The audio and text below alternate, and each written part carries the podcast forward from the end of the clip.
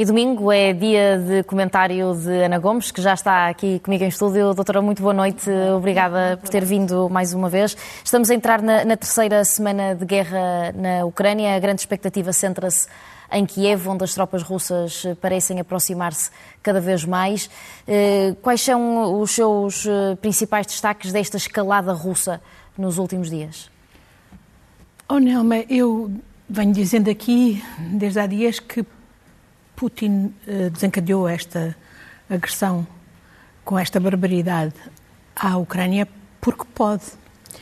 E infelizmente eu receio que do nosso lado ele esteja todos os dias a receber sinais de que pode. E daí que ele, ele esteja na escalada. No fundo, a testar-nos cada vez mais. Ele é um provocador, ele é uh, artista na arte da provocação, das atitudes temerárias que nos encostam à parede e nós deixamos-nos encostar. Eh, este, este ataque eh, a 20 quilómetros da fronteira polaca a este centro de, de, armamento, onde era sabido que havia armamento europeu e americano fornecido às autoridades uh, ucranianas, um, vem na linha do aviso que tinha sido feito nestes últimos dias pelos, pelos russos de que iriam consideravam o fornecimento desse armamento uma declaração de guerra. E, e eles fizeram com a total desfaçatez, com mísseis aparentemente de longo alcance, 30 mísseis, que podiam. Alguns foram interceptados, outros caíram sobre o alvo. E eu temo que justamente eh, que o, as, aquilo que têm sido as declarações do, do responsável da NATO, Stoltenberg, e do próprio presidente Biden, repetidamente dizendo nós não intervimos, nós não vamos dar aviões, nós, quer dizer, damos os javelins, os antiaéreos e os stingers, mas depois não damos aviões. Há aqui qualquer coisa que não, que não, não é coerente, não é? Eh, e, e, portanto, não se terá de admirar que os russos, que entendem e dizem, e têm que ser levados a sério, que isso é uma declaração de guerra, nós não podemos pretender que não estamos na guerra estando, porque estamos. Porque esta guerra foi desencadeada também contra nós e, sobretudo, contra nós. Não é só sobre a Ucrânia, é sobre o modo de vida em liberdade e democracia, que, no fundo, a, a que a Ucrânia aspirava e por isso queria uh, estar ligada. Freita também essa insistência, tanto do secretário-geral da NATO como do presidente norte-americano, em dizer que não vão entrar na Ucrânia, mas vão defender cada centímetro do, do território dos países Ninguém os da leva NATO. a sério. Uh, eu, há bocadinho, era um responsável polaco suponho que era o presidente polaco que fazia a declaração de que linhas vermelhas, armas químicas. Bem, mas já houve um ataque com armas químicas da Rússia na Europa? Estamos lembrados, não? O ataque aos Skripal, em Salisbury, no Reino Unido, que era nessa altura membro da União Europeia.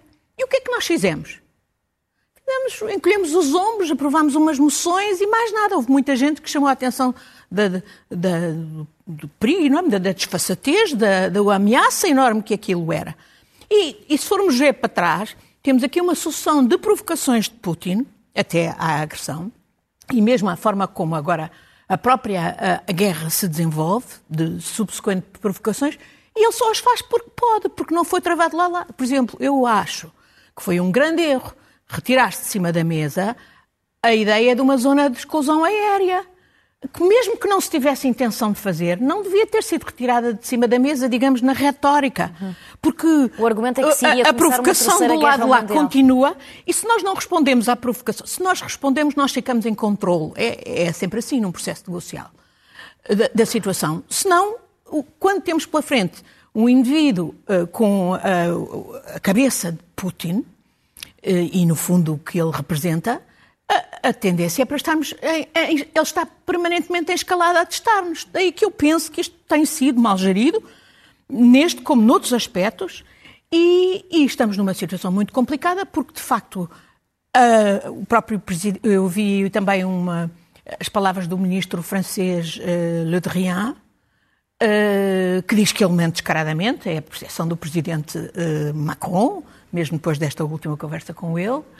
Uh, e que, sim, que não, ainda não vemos o pior, e o que é que pode ser pior do que já estamos a ver? É de facto um ataque com armas químicas, já, já utilizou armas de fósforo, armas termobáricas, uh, uh, há toda a conversa para tentar fazer um ataque de armas químicas e depois culpar a, a, Ucrânia, que é exatamente a mesma metodologia que ele usou na, na Síria, ou mesmo um ataque nuclear, com uma arma nuclear tática. Portanto, daqui, daí que eu diga, não vale a pena nós tentarmos dar aos nossos cidadãos a ideia de que estamos aqui protegidos. Não, isto é connosco. E, e, temos que ter a noção das implicações para todos nós. E, e, quando vemos os líderes europeus a dizer que ainda não vimos o pior, é porque de facto ainda não vimos o pior. E não podemos não levar a sério Putin. E, temos que fazer tudo, obviamente, para, para não lhe dar pretextos para ele continuar a guerra e é isso que estamos, enfim, eh, infelizmente, do meu ponto de vista, a, a, fazer, porque no fundo qualquer, de qualquer, ele só conhece uma linguagem, que é a da força. E quando nós damos sinais daquilo que chamamos contenção, ele interpreta como fraqueza e avança mais um, um pouco. E, e, entretanto, também os líderes dos 27, de uma forma também de, de contribuir para as sanções para, que tenham eh, mantido com a Rússia, procuram afastar-se das importações energéticas. Eh, 2027 parece ser a data indicada para o corte total destas importações. O que é que lhe parece uh, essa meta? Antes de lhe responder a isso, deixe-me só chamar a atenção também. Eu, neste contexto, acho dramático que a ONU esteja tão desaparecida. E, e, de combate, quando eu digo combate, é obviamente combate político, negocial. Eu gostaria, eu sei que o ministro Lavrov fez um ataque descabelado ao secretário-geral António Guterres. E naturalmente para o intimidar. Mas eu espero que ele não se intimide. Eu vi o secretário-geral Kofi Annan não se deixar intimidar por um P5, por um membro permanente, que era neste caso os Estados Unidos, quando foi a guerra do Iraque. Kofi Annan foi muito corajoso, dizendo que havia total violação e batendo-se com os Estados Unidos e desmontando, até publicamente. Eh, eu penso que já vi António Guterres fazer isso no princípio, mas depois ele foi, espero que não tenha sido cilindrado por, por Guterres, por eh, Lavrov, e portanto espero que a ONU possa ter um papel e, e se, esperar se esperam os cidadãos. E, e, não podemos pensar que isto está também só contido neste momento à Europa. Olha, ainda hoje houve ataques uh, também de mísseis a Erbil, no norte do Iraque, ao Kurdistão iraquiano, já reivindicados pelos Pasdaran, pela Guarda Nacional Iraniana. E isto não é por acaso. Era no momento em que os americanos e a Europa estavam a ponto de chegar a um novo acordo sobre o programa nuclear iraniano. E isso até podia ter um grande impacto para os moderados iranianos que querem retomar as relações com a União Europeia e com os americanos, porque o Irão podia ser, por exemplo, um fornecimento de petróleo e de gás alternativo à Rússia. Eh, não acontece desligado do que se passa da atuação da própria Rússia. Sabemos que na, na, na Síria os pais da Arana atuaram em conjunto com a Rússia para proteger e para manter o Assad. Portanto, há repercussões que já, estão, que já vão para lá da própria Europa neste conflito. E, portanto, mais uma razão, porque, do meu ponto de vista, eu gostaria de ver a ONU, através do secretário-geral, mais ativo nesta questão. A questão de que levantava é realmente a questão de fundo, é que é uma contradição total, escandalosa, insuportável, que a União Europeia, que diz que está a apoiar a, a Ucrânia e que lhe fornece, inclusivamente, armas, dinheiro, eh, ajuda humanitária, 30 por uma linha, mas depois continua a financiar a guerra do Putin. Porque se estamos a pagar 700 milhões por dia, há quem diga que já vai nos 800 milhões, porque os russos aproveitaram para subir o preço, claro, pelo gás que alguns países, em particular a Alemanha, ainda importam, e não há razão nenhuma para isso. Há uh, estudos de, de, de, de, economistas alemães que, ao contrário do que foi dito pelo chanceler Scholz, não há uma dependência de 60%, há uma, há uma dependência que eh, teria um impacto na economia da Alemanha de eh, qualquer coisa entre 0,5% eh, a 3%, perfeitamente gerível, menos do que teve a pandemia, foi 4,5%. E mais, e há fontes alternativas, olhe, de fornecimento de gás e de petróleo da Noruega, da Argélia, do Azerbaijão. Portanto, é insuportável que esta posição de, que implica, por exemplo, ainda há bocadinho via aqui aquela uh, jovem russa, uh, a Xénia, que vive cá em Portugal, dizer que a mãe dela não, não pode recorrer às transferências bancárias por causa da, das medidas de restrição do SWIFT. Mas, em compensação, a Gazprom e o Nord Stream ainda podem. Porquê? É o lobby dos petroeuros, liderados pelo senhor chanceler, ex-chanceler Schroeder, que devia ser julgado por ser, pelo menos, um enabler do Putin e desta guerra.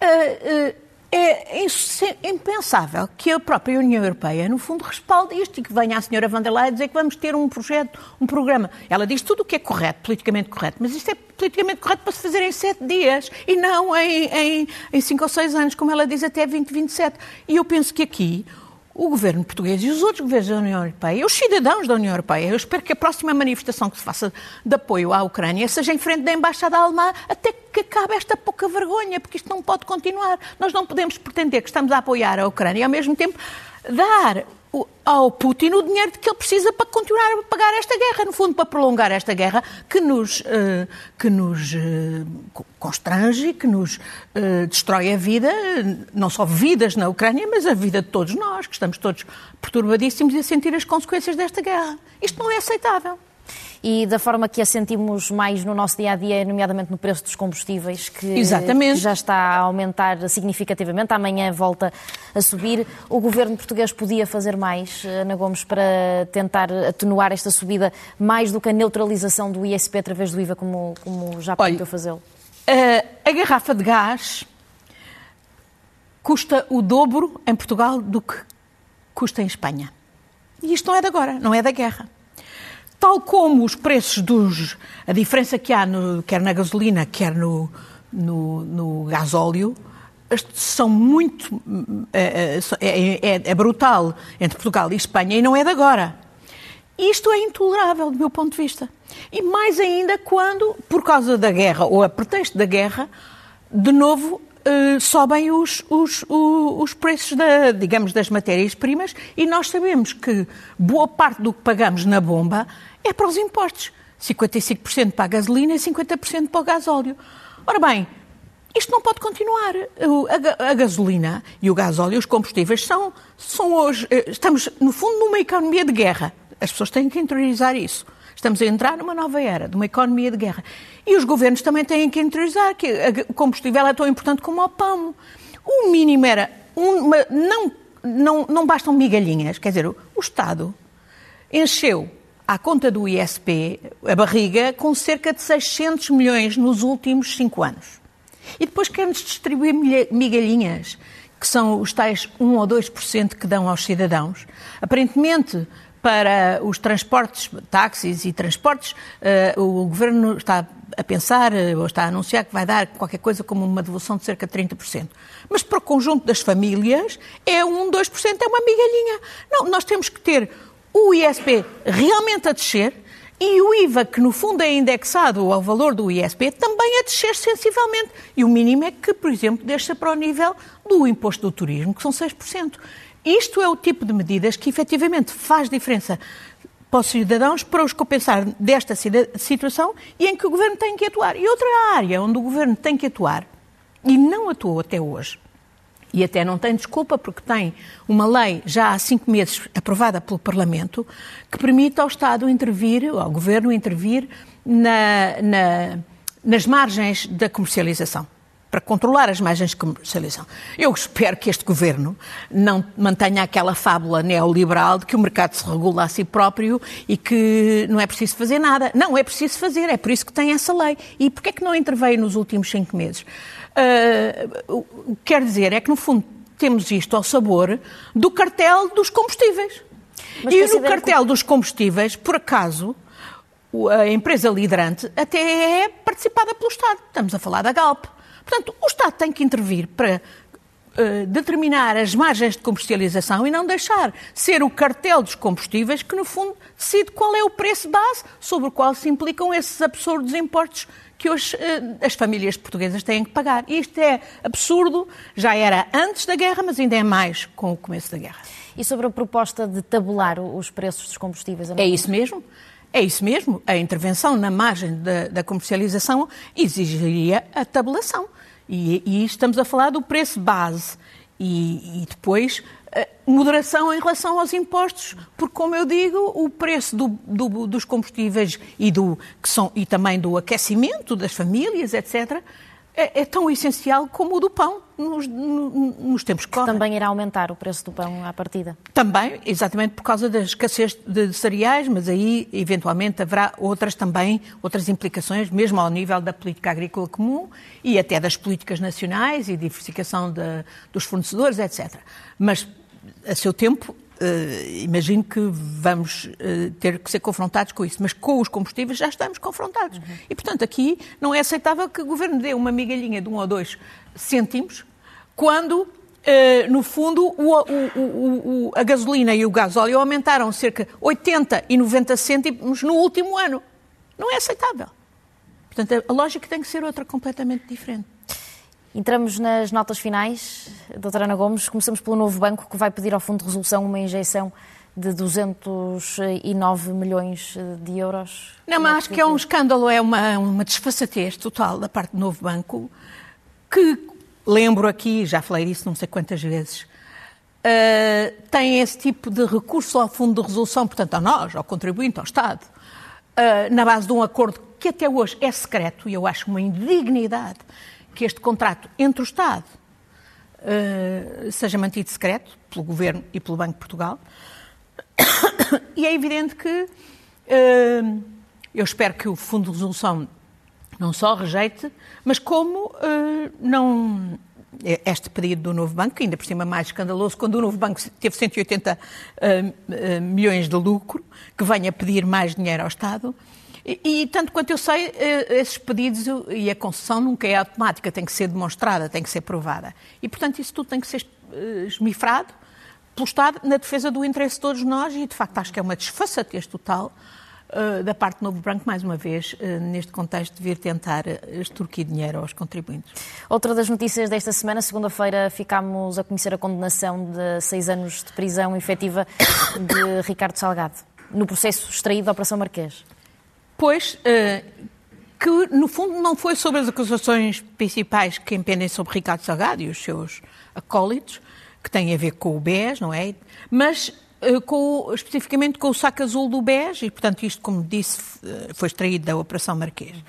Ora bem, eu acho que, apesar de tudo, olha, já se vê pelo menos um mérito do megaprocesso ter sido uh, fragmentado. E pelo menos aqui já houve uma condenação, e é significativa, a seis anos de prisão efetiva, que ele não vai imediatamente cumprir já, porque ele obviamente tem dinheiro para ir percorrer todas as avenidas de recurso. Uh, e, mas também é significativo que ele tenha sido condenado, entre outras razões, também com base em elementos que já vinham também do próprio Tribunal da Concorrência e, e não só. E um, é significativo também o papel que tem aqui o inspetor da AT, eh, que permitiu eh, desmontar todo o esquema de ecrãs com transferências para paraísos fiscais, offshores. Eh, é significativo que envolvido nisto tivesse Eldar Batalha, Eldar Batalha que era o sócio também da ESCOM, por sua vez era BES e que, por exemplo, estava envolvido nos submarinos. Tudo isto, muito, deste, muito desta informação, o Ministério Público já tinha, no caso, no âmbito do, do processo Monte Branco, que até hoje não chegou a lado nenhum, e, e no âmbito do processo dos submarinos, que foi, obviamente, arquivado para proteger os políticos que tinham sido corrompidos por Ricardo Salgado, porque é óbvio que nós soubemos, através das gravações da Rio Forte, que o próprio Ricardo Salgado e os outros admitiam, entre eles, que de facto tinham recebido comissões pelos submarinos. Uh, neste caso, parece-me muito significativo que ele tenha cerca de 4 milhões de coimas para pagar nas condenações que já teve no Tribunal da Concorrência e ainda não o tenha feito. E também que o Ministério Público diga que há perigo de fuga. E eu acho que isto tem que ser levado a sério, porque Ricardo Salgado pode deslocar-se quando quiser à Suíça, onde tem uma base que não é só uma filha, mas toda uma indústria eh, de advogados que trabalha para ele, designadamente para os esquemas de offshore.